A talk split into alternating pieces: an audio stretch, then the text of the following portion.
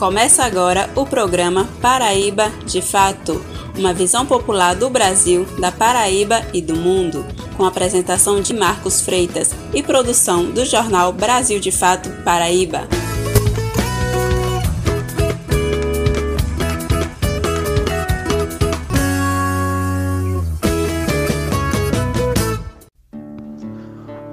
Para você que está sintonizado no programa Paraíba de Fato. Eu sou Marcos Freitas e estarei com vocês trazendo informação a partir de uma visão popular da Paraíba, do Brasil e do mundo. Vamos ficar por aqui durante uma hora. Não sai daí porque o Paraíba de Fato chegou!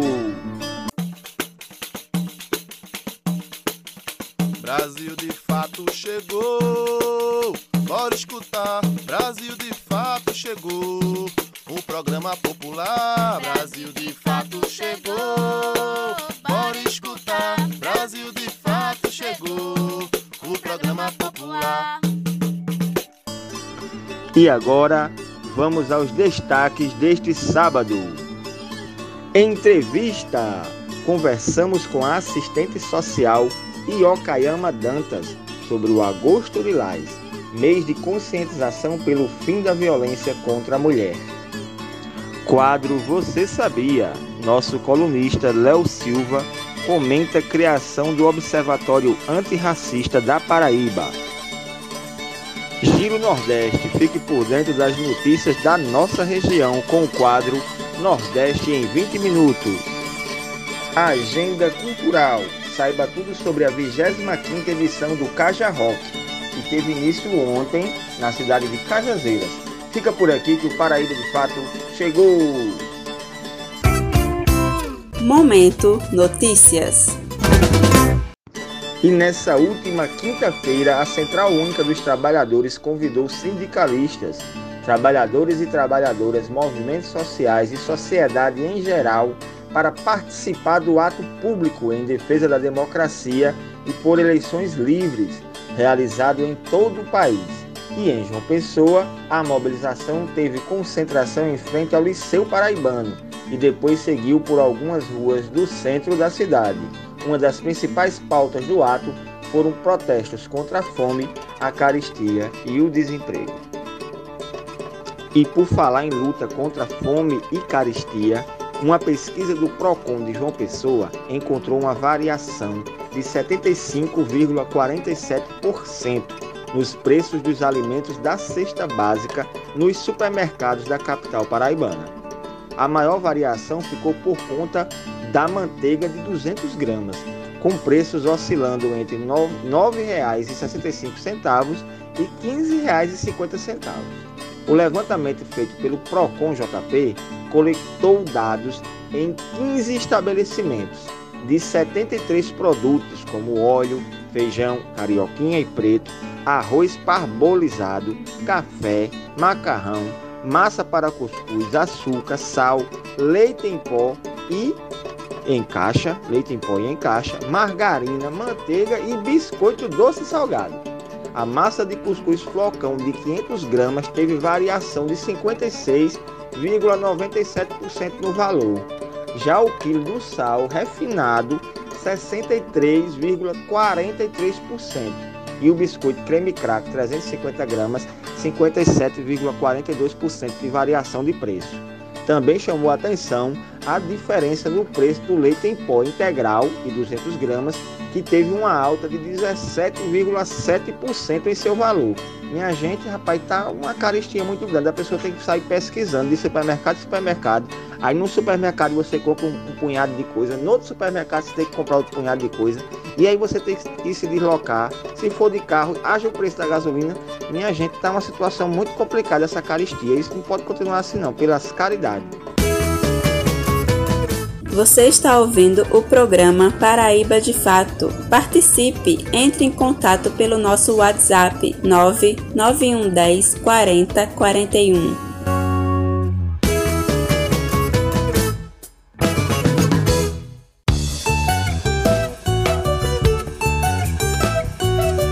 Entrevista do dia.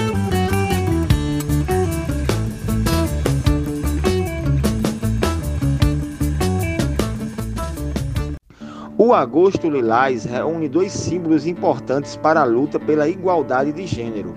A cor lilás é alusão ao movimento pelo voto feminino, que a adotou como símbolo há mais de 100 anos, e o mês remete à sanção da Lei Maria da Penha, que ocorreu em 7 de agosto de 2006. Essa semana, o plenário do Senado aprovou um projeto de lei que institui o Agosto Lilás como um mês de proteção à mulher. Poliana Gomes conversou com a assistente social e Okayama Dantas sobre a importância dessa campanha de conscientização e sobre os 16 anos da Lei Maria da Penha. Vamos conferir a entrevista? E Okayama, o que é a campanha Agosto Lilás e por que ela foi criada? Olá, eu me chamo Okayama Dantas e sou assistente social em um centro de referência da assistência social, um CRAS, em um município aqui no interior do Sertão da Paraíba. E vim falar um pouco para vocês sobre o Agosto Lilás, que é um mês importante no calendário da defesa dos direitos das mulheres. E aí é um mês de campanha, o Agosto Lilás é um mês de campanha de enfrentamento à violência contra a mulher, é, no mesmo mês em que comemoramos os 16 anos da Lei Maria da Penha. Nessa lei que cria mecanismo, né, pra, mecanismos para coibir a violência doméstica e familiar contra a mulher e também para estabelecer medidas de assistência e proteção às mulheres que estão em situação de violência doméstica e familiar. E aí essa lei, ela vai assegurar a todas nós, né, mulheres, gozar dos nossos direitos fundamentais, independente da nossa classe, da nossa raça, etnia, orientação sexual, da nossa cultura, nossa renda, nível educacional, idade ou religião. E aí ela foi criada com o objetivo de sensibilizar, né, de conscientizar a sociedade é, sobre o fim, a, a, necessidade do fim da violência contra a mulher. E também é com o objetivo de divulgar durante todo o mês é, os serviços especializados né, da rede de atendimento à mulher em situação de violência e também os mecanismos de, de denúncia que existem. Quais as ações que estão sendo desenvolvidas durante essa campanha? Durante o mês de campanha do Agosto Lilás são desenvolvidas, tanto em âmbito municipal como estadual e federal, já que é uma campanha é, divulgada nacionalmente, é, diversas atividades, como oficinas, como palestras, rodas de conversas, passeatas, todas abordando o tema da violência contra a mulher. E aí essas atividades elas, elas têm o intuito de sensibilizar a sociedade e principalmente as mulheres é, sobre o que é a violência contra a mulher e as variadas formas em que elas se apresentam, já que a violência física é a mais visível, tanto para a vítima né, como para a sociedade, mas aí também existe a, a, violência psicológica, a violência moral, a sexual e a patrimonial, e algumas são menos divulgadas, é, menos identificadas pela vítima. Yokayama, esse ano estamos é, fazendo 16 anos né, da Lei Maria da Penha. E eu te pergunto o que mudou nesse tempo e o que você acha que ainda precisa ser debatido e transformado em ações concretas na defesa dos direitos e segurança das mulheres. 16 anos após a Lei Maria da Penha, nós mulheres, né, sem dúvidas, obtivemos é, vários ganhos. É, e um deles é justamente as próprias legislações, né, que vão nos dar amparo, proteção e elementos também para que a gente possa ter conhecimento acerca dos nossos direitos, né, e também espaços legítimos de discussão sobre eles.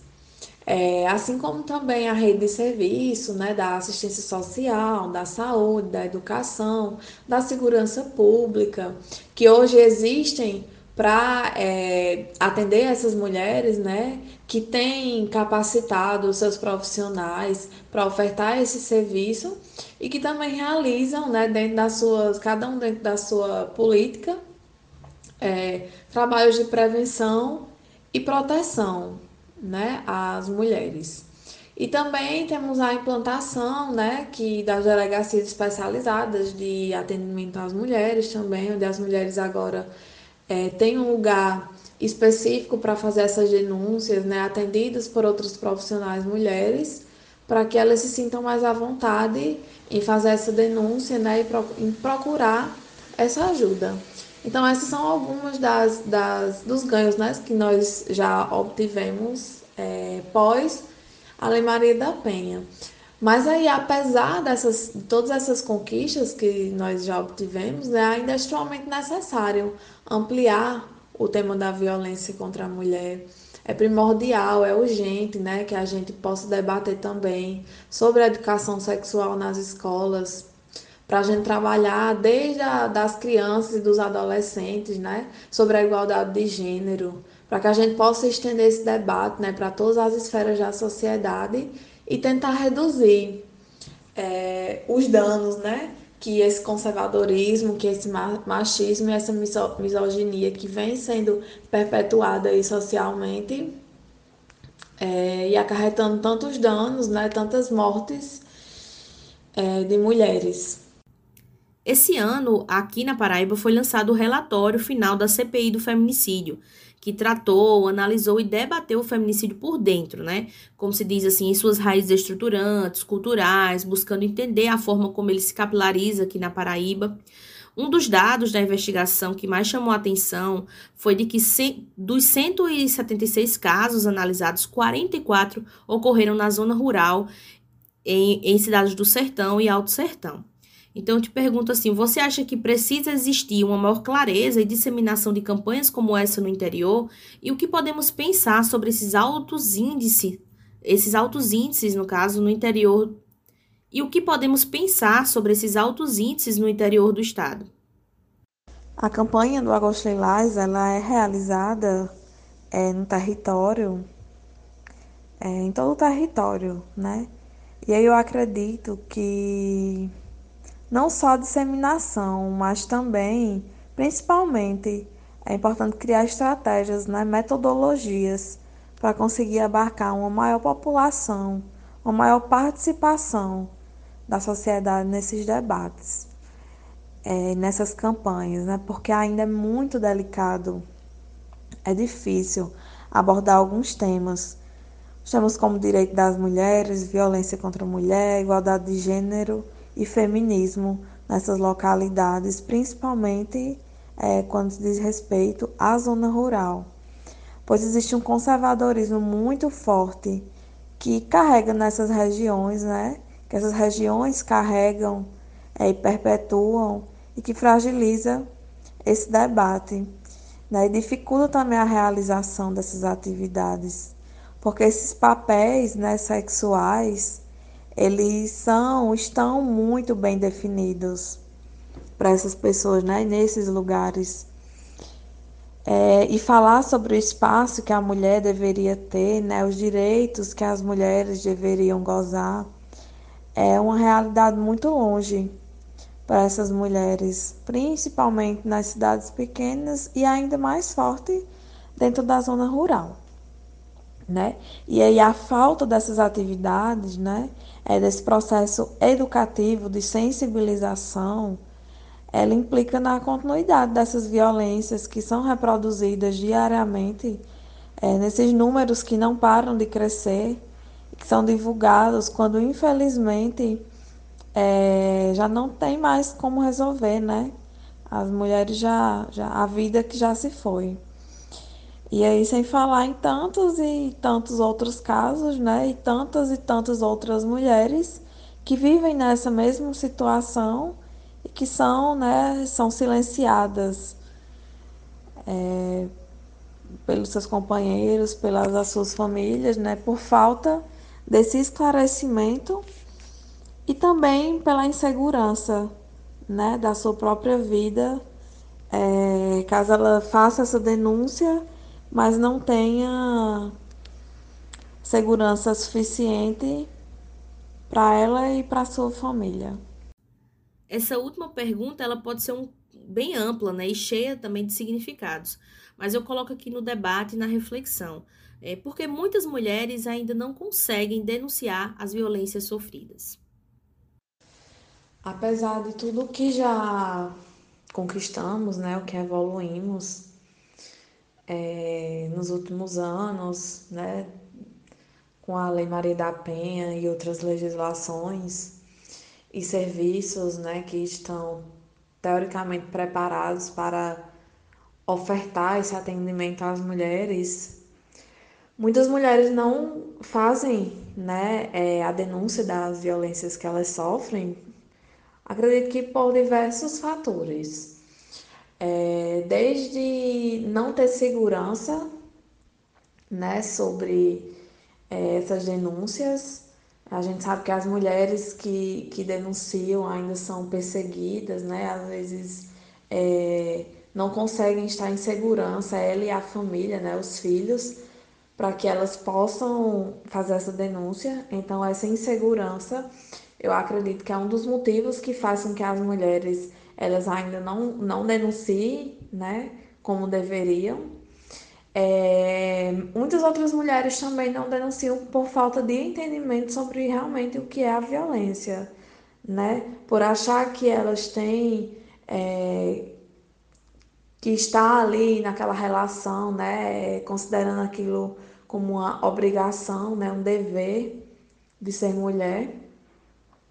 E aí elas também não têm o um entendimento né, dessas formas de violência, como falado anteriormente, a violência física é a mais é a mais comum da gente ver, né? A gente visualizar essa violência, porque ela deixa, deixa marcas no corpo, não é? Mas temos também as outras violências, né? Violência moral, a violência patrimonial, psicológica, que encarceram mulheres em relacionamentos, né? E elas não sabem que isso também é uma forma de violência. E aí é, é, esses, esses companheiros né, vão usando dessa, dessa manipulação psicológica para que as mulheres continuem ali vivendo aquela relação, ainda que elas não precisem financeiramente, né, que era um motivo é, que antigamente as mulheres permaneciam muito é, em relacionamentos né, abusivos, porque dependiam financeiramente desse companheiro. Hoje a gente sabe que, independente de depender financeiramente ou não, né, as mulheres ainda permanecem por nesses relacionamentos né, por man, própria manipulação psicológica que é realizada pelos seus companheiros. E aí é, nós temos alguns canais de, de denúncias, né? Como o Disque Denúncia, que funciona 24 horas por dia, né? Todos os dias da semana, que é o 180.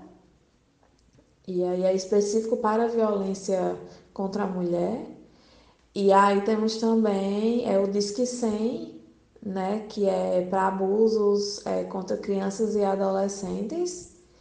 E em uma situação de perigo imediato, né, ligar também para o número 190, que é o da Polícia Militar. E aí nós temos também em alguns municípios é, a Delegacia da Mulher, né, as delegacias comuns também, é, os centros de referência especializados, centros de referência em assistência social, que também faz atividades né, nessa perspectiva e que estão sempre abertos para ouvir essas mulheres e é, trabalhar em cima das demandas. Você está ouvindo o programa Paraíba de Fato. Participe, entre em contato pelo nosso WhatsApp 99110 40 41.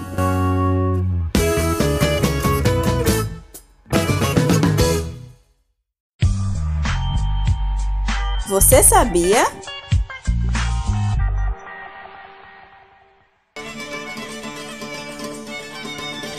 Você sabia que alguns movimentos sociais e o Ministério Público Federal vêm debatendo encaminhamentos para a implementação de um observatório antirracista na Paraíba? Não sabia? Então, espere um pouquinho que o nosso colunista Léo Silva irá explicar para você. Vamos conferir? Olá, queridos e queridas ouvintes do programa Paraíba de Fato. Eu sou Leonardo Silva e estamos de novo aqui com mais um Você Sabia. Você sabia que estamos movendo a sociedade civil organizada e os movimentos sociais para a criação de um observatório antirracista da Paraíba? Nesse último dia 1 de agosto, os movimentos sociais e Ministério Público Federal deram os primeiros passos pela criação do Observatório Antirracista da Paraíba. As entidades destacaram a grande deficiência do Estado na garantia dos direitos da população negra. Os movimentos sociais, em conjunto com o Ministério Público Federal da Paraíba, debateram encaminhamentos para a implementação do Observatório Antirracista da Paraíba. Entre outros tratados internacionais, o Brasil é signatário da Convenção Internacional sobre a Eliminação de Todas as Formas de Discriminação Racial e da Convenção Interamericana contra o Racismo, a Discriminação Racial e Formas Correlatas de Intolerância. No momento, a Marcha da Negritude Unificada lamentou as chacinas frequentes nas comunidades de periferia e a ausência de mais das negras e negros nas instituições advertindo sobre a necessidade de atuação conjunta sobre a sociedade civil e órgãos públicos para que seja traçado um plano de ação que funcione em regime de parceria. Também foram cobrados a inclusão da obrigatoriedade da temática da história e cultura afro-brasileira e indígena no currículo oficial da rede de ensino, além da reserva de vagas para as populações negras para concurso público e cargos efetivos e empregos públicos na administração pública municipal e estadual. Entre outras ações sugeridas e debatidas pelo grupo, foi ressaltado que o período eleitoral tem um grande perigo para a população negra. Marli Soares, da Marcha da Negritude Unificada da Paraíba, aponta urgência na implementação do observatório diante do crescimento da violência política. O procurador José Godoy deu um sinal da necessidade do observatório e sugeriu que procurasse um modelo de observatório vigente para seguirem como parâmetro para concluir a implementação do Observatório Antirracista da Paraíba. Um dos objetivos do instrumento é receber denúncias de racismo. Muitos municípios não possuem delegacias. E se acontecer o racismo, a quem irão recorrer? Então, a ideia é, no futuro, termos um disque antirracista explica Marli. Estiveram presentes Alessandro Amorim, representante da Casa de Cultura Ilê Axé Diogo Ossoguian, o cacique indígena Paulo Tabajara, Socorro Pimentel, representante da Federação de Partidos de Esquerda, Secretaria de Combate ao Racismo do PT, Marcos Augusto, articulador estadual das comunidades quilombolas da Paraíba, Marcos Antônio Pereira, Steve Bico, representante da Marcha da Negritude e do Quilombo Socialista, Marli Joaquim Soares, representante da Marcha da Negritude Unificada e do Movimento de Mulheres Negras, Renale de Carvalho, representante da Marcha da Negritude Unificada e das Mulheres Negras do NEABI e FPB e da Setorial de Negros e Negras do PSOL, Jane Santos, representante da Fundação Sistêmica, Leonardo Silva, representante da Marcha da Negritude Unificada, Elane Patrícia, representante do Movimento de Mulheres do PSTU, da doutora Mislene Santos e da doutora Maria Kisse, respectivamente, presidente e secretária-geral da Comissão de Combate ao Racismo e Discriminação Racial do OAB-PB, e do Dr. Manfredo Rosenstock, defensor público estadual com a participação virtual da doutora Liana Carvalho, promotora de justiça, integrante do Núcleo de Gênero, Diversidade e Igualdade Racial do Ministério Público da Paraíba, e do doutor José Godoy, procurador da República do Ministério Público Federal. O relatório completo da reunião você pode acessar na página do brasildefatoPB.com.br. Esperamos que, após a implementação do Observatório Antirracista da Paraíba, esse instrumento ele sirva de elo de ligação entre as denúncias e a apuração dos crimes de racismo, injúria racial, intolerância religiosa e toda forma de discriminação e intolerância. E assim nos despedimos por hoje do Você Sabia. Até a próxima! Você está ouvindo o programa Paraíba de Fato. Participe, entre em contato pelo nosso WhatsApp 99110 40 41.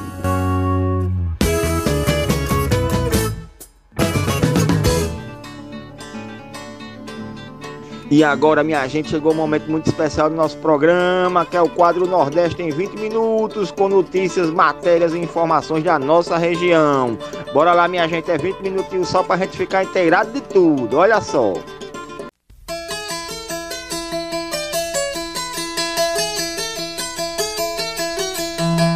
Você está ouvindo o quadro Nordeste em 20 minutos. Olá, gente. Eu sou a Tairine e vou acompanhar você no Nordeste em 20 minutos para darmos um giro pela nossa região. Toda semana te encontro com conteúdos que trazem uma visão popular do que tem acontecido por aqui. Vamos comigo para mais essa volta nas notícias.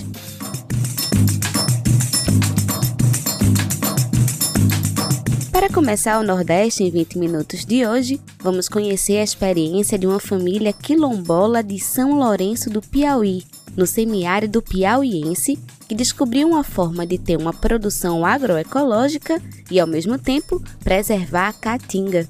Muito bom, né? Vamos saber mais na reportagem de Rodolfo Rodrigo para o Trilhas do Nordeste.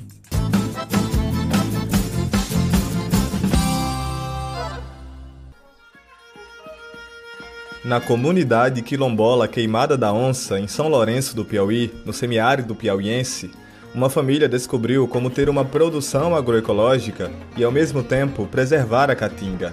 Há 10 anos, apoiada pela Articulação Semiárido Brasileiro, a ASA, e a Caritas Diocesana da Diocese de São Raimundo Nonato, a família Bastos decidiu implantar o que eles chamam de agrocaatinga, esse sistema é uma forma de uso e manejo de recursos naturais que utiliza espécies perenes em associação com cultivos agrícolas e animais domesticados no mesmo espaço. O Sistema Agroflorestal, SAF, nome original do projeto, quando aplicado ao semiárido, é uma estratégia de convivência com o bioma caatinga e uma forma também de produção agrícola que cria novas possibilidades de produção de alimentos para o consumo humano e dos animais. O, o sistema gera renda, é, gera ocupação para a família por conta do, do trabalho que está sendo desenvolvido.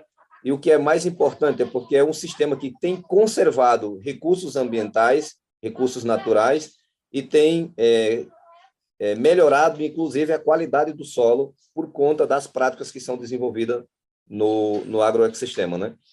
E isso tem feito com que a, a família tenha criado naquele, naquele território um microclima com atração de animais silvestres, com é, o desenvolvimento de, de plantas que já estavam praticamente desaparecendo do, do território e elas começam a reaparecer em função das condições que foram é, favorecidas né, e, e estão hoje favoráveis para o agroecossistema.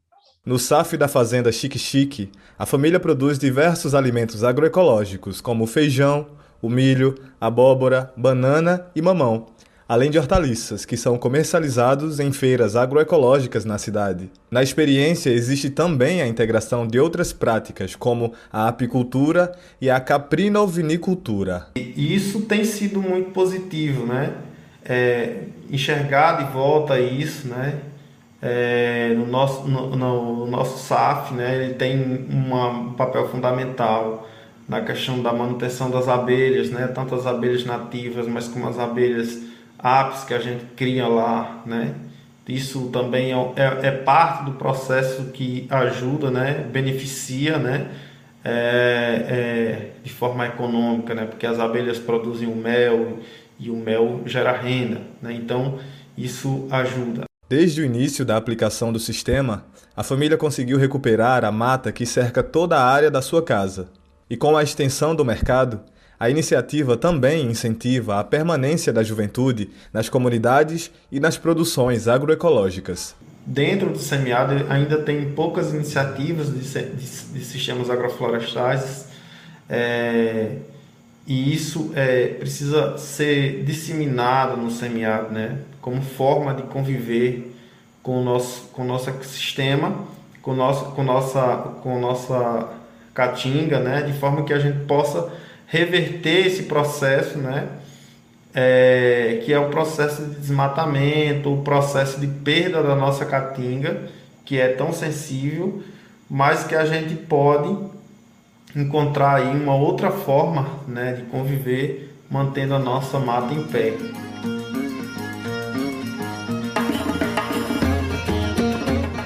A experiência do SAF Chique Chique é um indicativo de que a produção agroecológica ligada à preservação da caatinga é uma das inúmeras maneiras de conviver com o semiárido.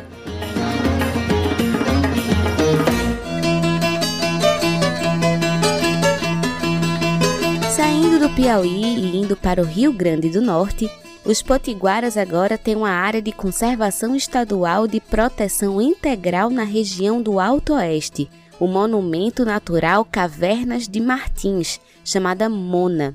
A criação oficial da reserva ocorreu com a publicação do decreto número 31174 na última sexta-feira, dia 29.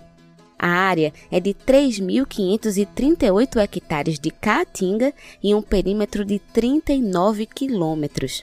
Além de Martins, o Mona abrange os municípios de Umarizal e Porto Alegre que estão na zona de amortecimento, área estabelecida ao redor da unidade de conservação. A região tem 92 cavidades naturais, sendo 78 cavernas que apresentam registro fóssil, pinturas rupestres e uma grande diversidade biológica. Segundo o governo, a criação do MONA promove a proteção de espécies da fauna e da flora, enfrentamento às mudanças climáticas, ordenamento e estruturação da visitação e do turismo e incentivo às práticas sustentáveis da agricultura e pecuária.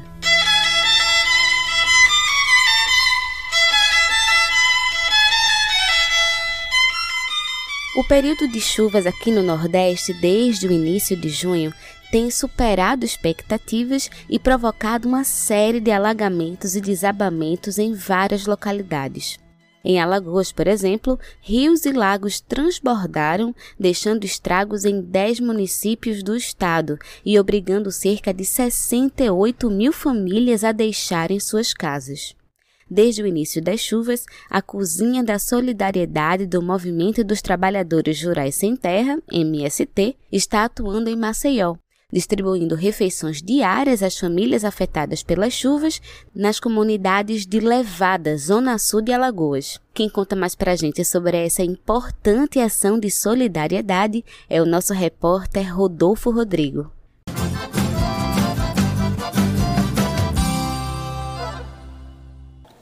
Junho já é, é, é, o final do inverno. Chove, mas não é tanto como esses quatro meses. Quando os profetas das chuvas anunciaram o inverno chuvoso no Nordeste, ainda em janeiro deste ano, a gente não imaginava que seria tanta água. Até agora, pelo menos quatro estados nordestinos tiveram chuvas que puseram à vista os problemas enfrentados pelas populações mais pobres: alagamento, desabamento e pessoas desabrigadas. Além de ter que enfrentar os impactos das chuvas, essas pessoas também têm que se preocupar com a fome. Com chuvas desde o início de julho, rios e lagos transbordaram, deixando estragos em 10 municípios de Alagoas e obrigando cerca de 68 mil pessoas a deixarem suas casas. Na contramão desses problemas, a solidariedade tem trabalhado para ajudar quem foi atingido. Desde o início das chuvas, a Cozinha da Solidariedade do Movimento dos Trabalhadores Rurais Sem Terra, o MST, está atuando em Maceió, distribuindo refeições diárias às famílias afetadas pelas chuvas nas comunidades de Levada, zona sul de Alagoas.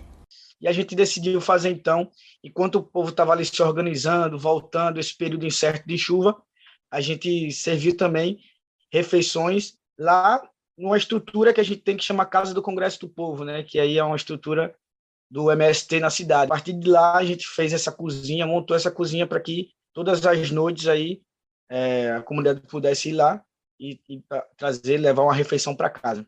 A Cozinha da Solidariedade distribui diariamente refeições para cerca de 100 famílias que estão em situação de vulnerabilidade na cidade. Somente na primeira semana de atividades, a cozinha serviu quase 300 litros de sopa. Durante a existência do coletivo, foram entregues em torno de 5.300 refeições. Grande parte dos alimentos que compõem as doações vem da reforma agrária. Esse combate que a gente faz é, contra a fome, a gente também é, tem é, esse objetivo de propagandear que a reforma agrária alimenta. Essa é uma forma, né, surge como uma forma da gente prestar conta com a sociedade, inclusive, né, do que é que nossos acampamentos e assentamentos produz e de, e de como essa solidariedade de classe, né, de, de trabalhador com trabalhador, trabalhadora para trabalhadora, se dá na comunidade. Né? Alana Barros é voluntária das ações do Congresso do Povo há dois anos. Para ela, a Cozinha da Solidariedade é também um espaço de conscientização política. Que a gente não só alimenta com a comida que é preparada, mas a gente alimenta com, a, com abraço, com carinho, com a conversa que é feita ali durante o preparo, depois da, na distribuição de alimento.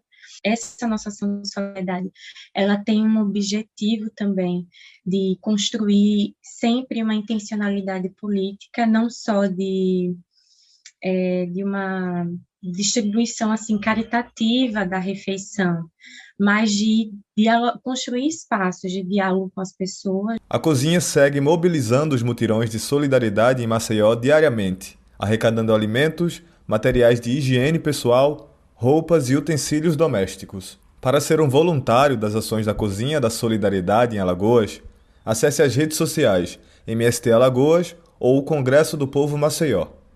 As doações financeiras podem ser realizadas através do Pix, marmitasolidaresdaterra@gmail.com.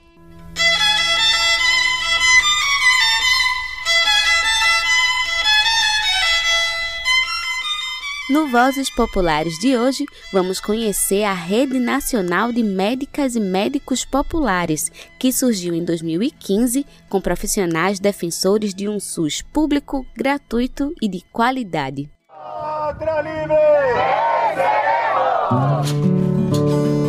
Vozes Populares.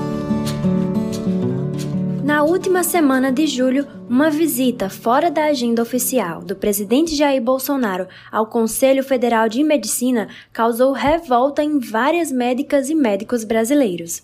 Na ocasião, o presidente da República fez um discurso anti-vacina contra o uso de máscaras e no qual também defendeu a cloroquina. Ele foi aplaudido pelos gestores da instituição. A Rede Nacional de Médicas e Médicos Populares lançou nota de repúdio afirmando que o Conselho Federal de Medicina não representa a classe médica brasileira. Vamos conhecer a Rede Nacional de Médicas e Médicos Populares e também saber mais sobre as implicações da relação de Bolsonaro com o Conselho Federal de Medicina, eu sou Júlia Vasconcelos e essa é mais uma edição do Vozes Populares.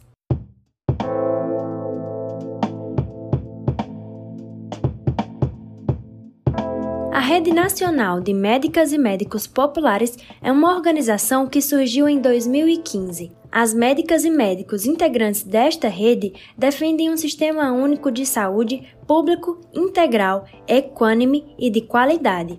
Lutam por uma sociedade que não seja produtora de doenças e desigualdades sociais e também cobram que o Estado desempenhe com eficácia seu papel de proteção da vida das pessoas. Aristóteles Cardona Júnior é médico de família e comunidade, professor da Universidade Federal do Vale do São Francisco e membro da rede. Ele explica qual o contexto de surgimento da organização.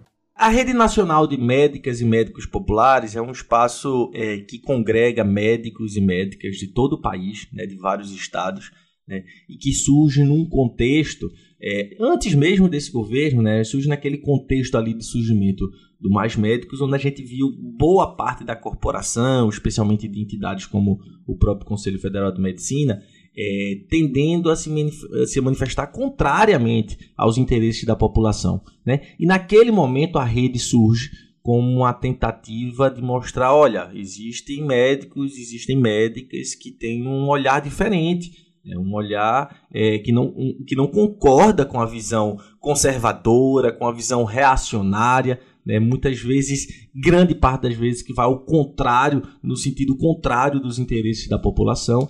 Ao longo desse tempo de atuação, a Rede Nacional de Médicas e Médicos Populares desenvolveu diversas ações, como conta Aristóteles. A rede se organiza, né, falando de uma maneira em geral, se organiza é, em vários estados, é, procurando não só debater e trazer questões importantes né, dentro desse olhar que a gente traz, como também influenciar em espaços onde haja participação de médico, fazendo ações de solidariedade. E hoje agindo em comum acordo né, é, com vários outros movimentos semelhantes, como a Associação é, de Médicos e Médicas pela Democracia e alguns outros que a gente viu surgindo ao longo desse tempo, mostrando sim que existem médicos e médicas que têm muito compromisso também com pautas e, e questões é, próximas dos interesses populares. A rede é autora da nota de repúdio contra o apoio do Conselho Federal de Medicina ao discurso negacionista do presidente Bolsonaro. Aristóteles comenta quais as implicações dessa relação do Conselho com o discurso de Bolsonaro. Olha, é, essa é uma questão que é muito importante. Né? A gente precisa refletir cada vez mais sobre o papel do Conselho Federal de Medicina. É, de uma maneira em geral, esse papel seria o de regular a prática médica em nosso país. Ou seja, garantir uma boa prática profissional, garantir uma prática profissional respaldada em ciência, né, diante da nossa realidade.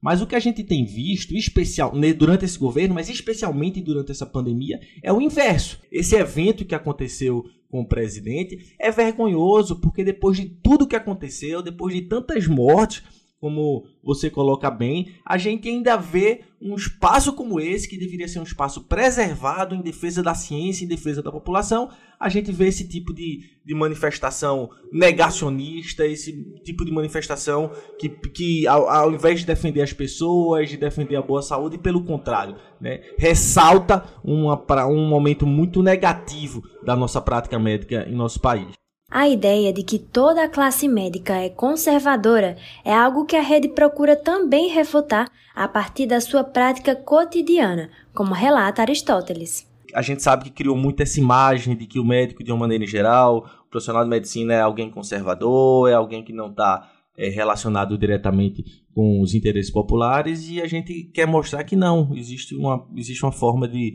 de enxergar diferente, existe uma resistência né, né, nessa construção da nossa área e que a gente sente que ganha cada vez mais força né, no momento em que o Brasil luta né, para que a gente viva a gente, é, em defesa da nossa democracia e que a gente volte a viver em um contexto cada vez maior de democracia. Você tem curiosidade de conhecer um pouco mais da Rede Nacional de Médicas e Médicos Populares? Aristóteles Cardona compartilha como você pode fazer para ter mais informações. Hoje as principais formas de entrar em contato conosco da Rede Nacional de Médicas e Médicos Populares pode ser através das redes sociais. Nós temos redes sociais, só procurar por Médicos Populares é, no Instagram, no Facebook, no Twitter. A gente está sempre acompanhando e interagindo. E através do nosso site, médicospopulares.org. Aí lá tem tantas informações do nosso dia a dia, quanto tem formulário de contato, tem e-mail, tá tudo lá.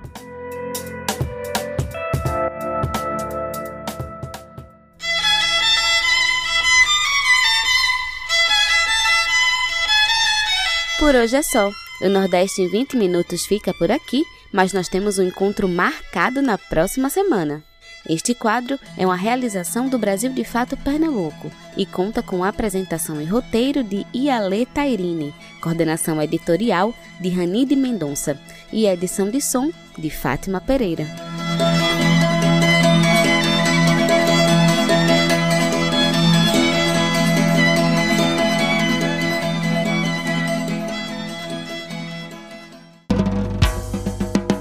Agenda Cultural.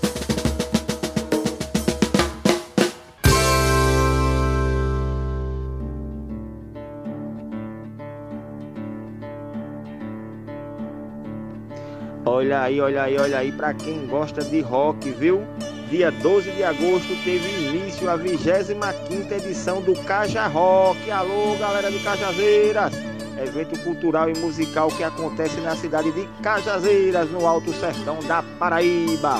O evento tem por finalidade divulgar e difundir o rock paraibano. O Paraíba de Fato conversou com Oswaldo Moise, idealizador e produtor do evento. Vamos conferir a matéria? Nesse fim de semana, dias 12, que foi ontem, sexta-feira, e hoje, 13 de agosto, no calçadão cultural Eliezer Rolim, em Cajazeiras, no Alto Sertão da Paraíba, está acontecendo mais uma edição do evento Caja Rock, com apresentações, palestras e formações. O Caja Rock ele é o mais antigo evento de rock em atuação na Paraíba, e esse ano tem o intuito de contar e reafirmar a importância do rock independente paraibano, como explica Oswaldo Moeser, que é idealizador e produtor do evento. Esse ano, comemorando os 25 anos, a gente pensou uma programação bem interessante e diferenciada das, das outras que a gente já realizou. Por quê? Porque eu acho que comemorar 25 anos de resistência de um evento sem muito apoio, porque a gente entrar com um projeto e esse projeto ser cortado pela metade do valor, né? Então prejudica qualquer tipo de, de expectativa maior para uma realização de um evento como esse. Né? Então, o Caja Rock foi idealizado para agregar justamente bandas independentes da cena independente, rockers de Cajazeiras e da região, o qual nós já recebemos bandas aqui de quase todos os estados do Brasil. E também banda Fossos Conejos lá da Argentina, é, e, outra, e, e, duas bandas da Finlândia. Mas também a Caja Rock Produções e Eventos, ela não fica presa somente à, à questão do, dos eventos de rock. A gente já realizou outros, outros eventos, como Grito Rock, é, Rock para se lascar, Circuito Sertão é mais rock, é, Circuito Paraíba é, de música independente. Também não só muito isso, porque nós já realizamos eventos é, é, que, que agregavam artes cênicas, é, o audiovisual, é, da parte de formação, eventos com cunho de, de, de, defesa do meio ambiente. Enfim, a gente trabalha uma área bem diversificada. E também a Caja Rock Produções também realiza é, o Caja Rap, é um evento voltado à galera do rap, tá certo? Aqui de Cajazeiras. Esse ano, o diferencial do evento será que ele está voltado para as formações, né, como workshop sobre teoria musical e um bate-papo sobre a história social do rock. É a história da banda Conspiração Apocalipse, que é a, a primeira banda de rock propriamente dita, porque na década de 60 para 70 nós já tínhamos uma banda, Som 7, depois passou a ser chamada Super Som 7, que era de rockabilly, né, da Jovem Guarda.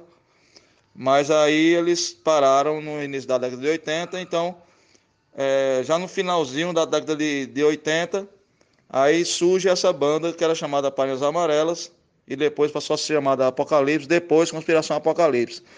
Então é isso, a gente vem nessa resistência desde de 97, por entender que não dava para ficar preso apenas aos shows da, da, da banda Conspiração Apocalipse. Nós precisávamos pensar algo até porque essa banda influenciou e influencia até hoje outras e outras bandas aqui na cidade e também na região, certo? Então eu acho que nós temos a, a obrigação de mantermos vivo esse, esse, não só esse evento, mas é, essa história viva para poder é, continuarmos aí sempre pensando algo grande para esse movimento rocker.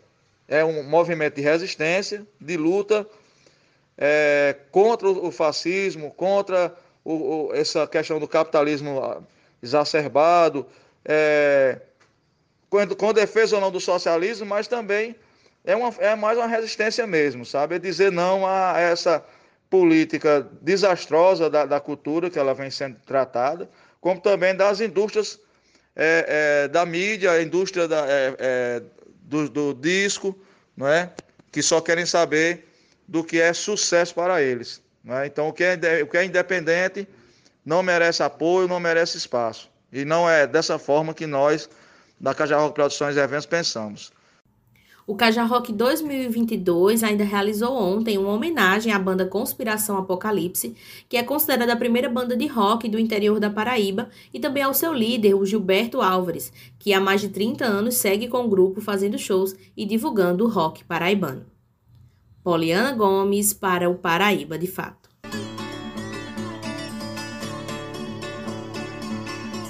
Ah, minha gente, estamos chegando ao fim do nosso programa e agora vamos à ficha técnica. Apresentação Marcos Freitas, produção e roteiro Poliana Gomes, edição das matérias, quadros e entrevista Fátima Pereira, operação de áudio Kelvin, apoio Equipe Brasil de Fato PB, coordenação Lorena e Vanessa Gonzaga. Então é isso, minha gente. Bom final de semana. É, confiram nossos programas completos no site do brasildefatoPB.com.br. Você também pode ouvir no Spotify pesquisando por programa Paraíba de Fato. Em homenagem ao evento Caja Rock, fiquem agora com o som da banda paraibana da cidade de Cajazeiras, Conspiração Apocalipse. Um grande abraço e até o próximo programa.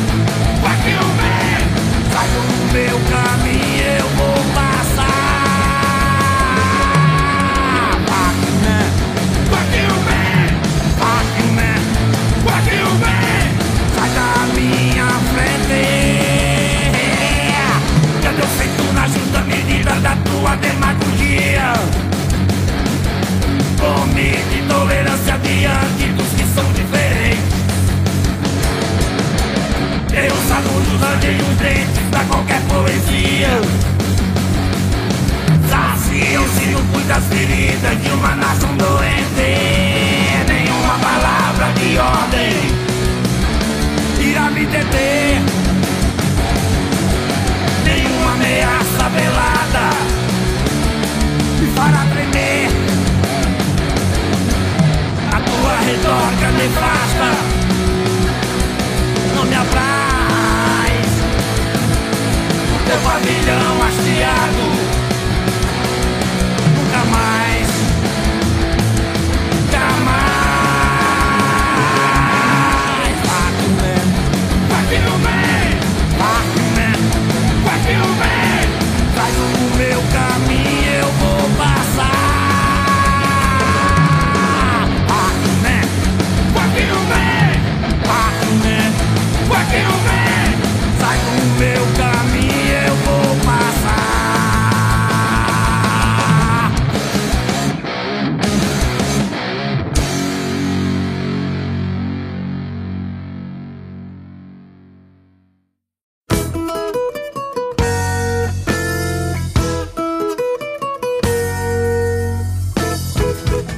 Ouviu o programa Paraíba de Fato, uma visão popular do Brasil, da Paraíba e do mundo.